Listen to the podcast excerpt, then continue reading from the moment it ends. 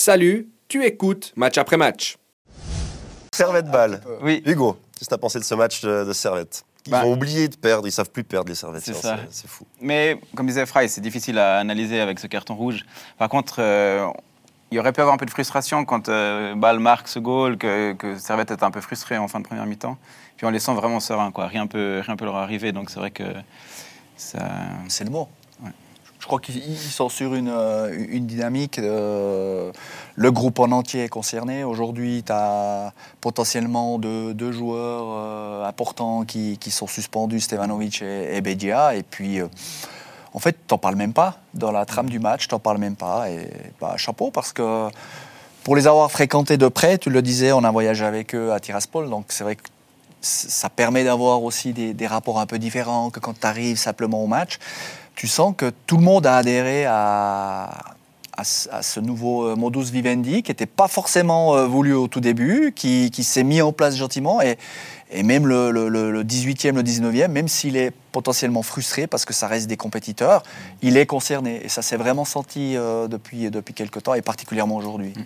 Moi, je, moi, je suis impressionné par bah, la physionomie des deux matchs qu'ils ont livrés bah, cette semaine, jeudi, contre, contre le shérif, et puis aujourd'hui, où il y a des scénarios un peu qui sont un petit peu contraires à, leur plan, malgré tout.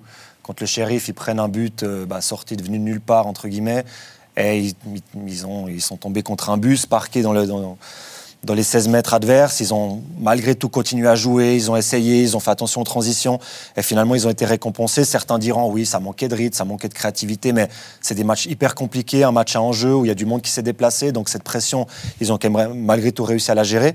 Puis aujourd'hui, alors même s'ils sont à 11 contre 10, euh, ouverture du score baloise, et on sait que c'est pas gage de victoire quand tu joues à 11 contre 10, parce que souvent tu joues contre des blocs bas, contre des joueurs qui redoublent d'efforts, et malgré tout, bah, ils arrivent en mettre 4. Donc euh, c'est assez impressionnant ce qu'ils font, et il faut le relever, il faut dire bravo. Bon, je suis peut-être moins positif sur ce match contre Bâle parce que ben, c'est un FC Bâle qui va pas très bien, euh, qui a battu.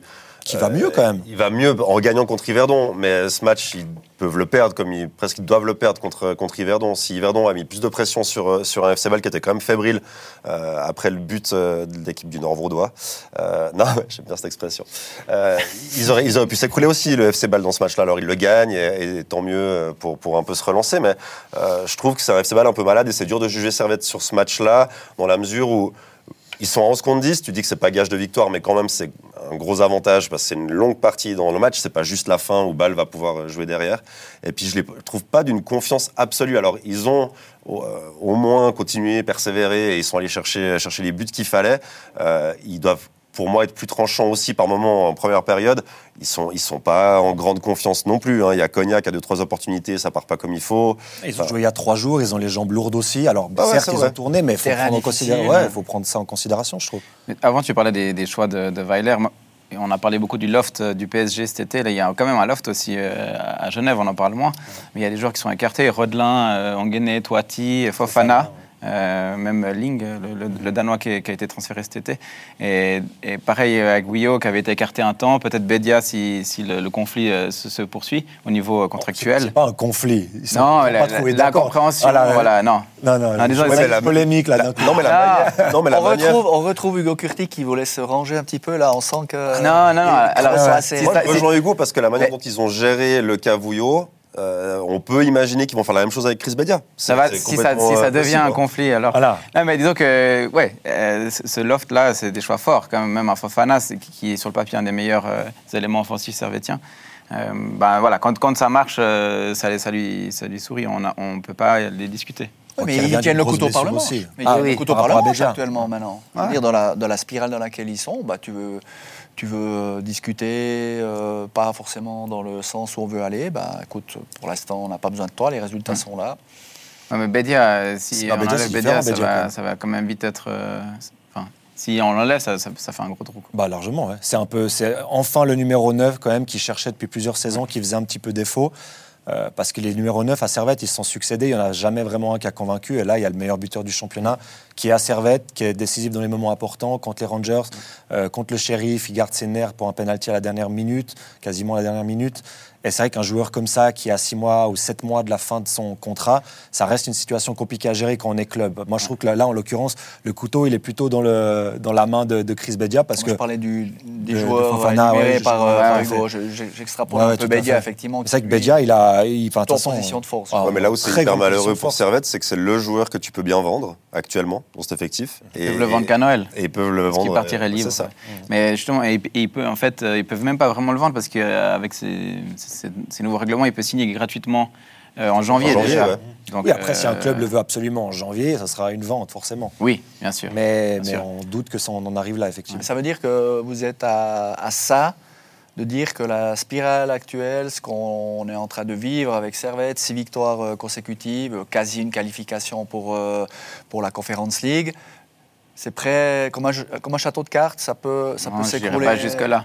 Mais donc le et- ils l'ont renvoyé en tribune un moment, maintenant il est sur le banc, ils, ils- ils l'ont, ils ont bien suggéré, le groupe a visiblement a suivi.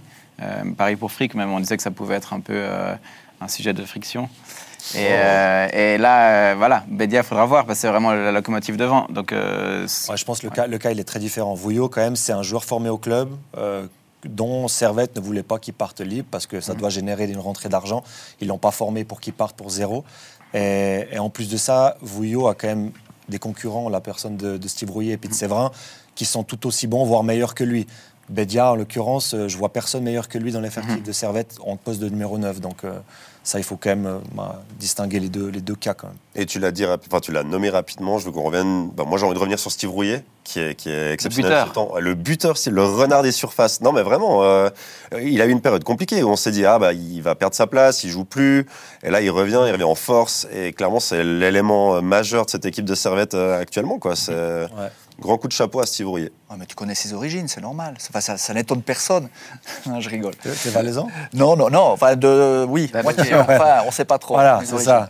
Non. euh, par son contre- accent? Par, par contre, euh, effectivement, j'aimerais juste revenir sur sa, sa carrière, parce que faire un pas de retrait, comme il l'a fait, Ouais. euh, persona non grata dans, dans, le- dans son club de cœur, euh, il part au Tessin, euh, il, se, il, se remet, euh, il se remet en, se remet en, question, il se remet en... question, euh, Ouais. Et aujourd'hui, bah, moi, ça me fait plaisir particulièrement. Alors, on connaît aussi le garçon, mais ça fait plaisir parce que ça montre que si tu as la tête bien sur tes épaules, que Mhm. tu es aussi bien conseillé, que des fois, de faire un pas de retrait, bah, c'est bénéfique sur, euh, sur, euh, sur toute une carrière. Mais il l'a dit, hein, c'est un ancien attaquant. hein. Mhm. Donc, c'est pas, c'est pas anodin non plus. Ouais. euh, Mais ça te montre aussi que la plupart des carrières, elles sont pas linéaires, parce qu'on a dans Ah, l'idée ouais. que tu as Ouais, des bah, types, non. ils vont, euh, ils vont faire que monter et que performer jusqu'au moment où ah, ils sont un peu vieux, puis là ça, ça redescend. Puis non, y a, dans les carrières, il y a des hauts, des bas, quoi, et, euh, et il a su s'accrocher.